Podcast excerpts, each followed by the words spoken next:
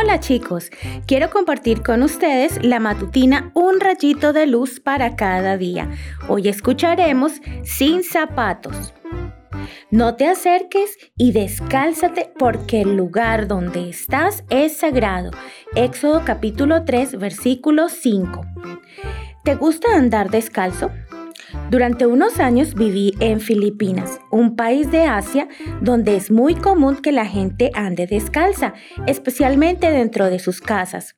En realidad es un signo de respeto en muchos países dejar el calzado a la entrada de la casa. ¿Por qué será? Según ellos, es para que toda la basura que llevamos pegada en la suela de nuestros zapatos no entre a la casa con nosotros.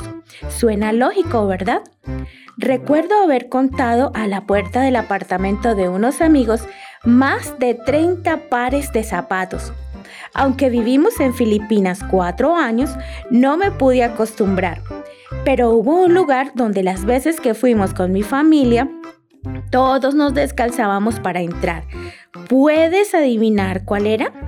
Una iglesia adventista donde los miembros, mayormente hermanos coreanos, pedían que las visitas se quitasen los zapatos. ¿Sabes? Uno se siente diferente en la iglesia sin zapatos. Al caminar no se hace ruido y eso hace que uno sea más cuidadoso de hablar despacio y sentarse con cuidado. De alguna forma me sentía más respetuosa y en actitud de adoración.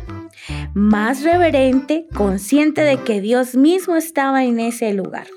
No fueron los coreanos quienes inventaron la idea de descalzarnos para adorar.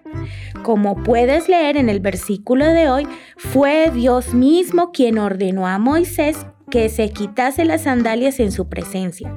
Eso sin duda le indicó a Moisés que la entrevista que habría a continuación no sería cualquier encuentro, aunque en nuestra cultura no acostumbramos a quitarnos el calzado antes de entrar al templo, sí podemos recordar que Dios quiere que nos acerquemos a su presencia y que estemos en su casa con una actitud alegre pero solemne, pensando en lo que se dice, cantando con nuestros hermanos, orando con fervor, atendiendo a cada parte del programa.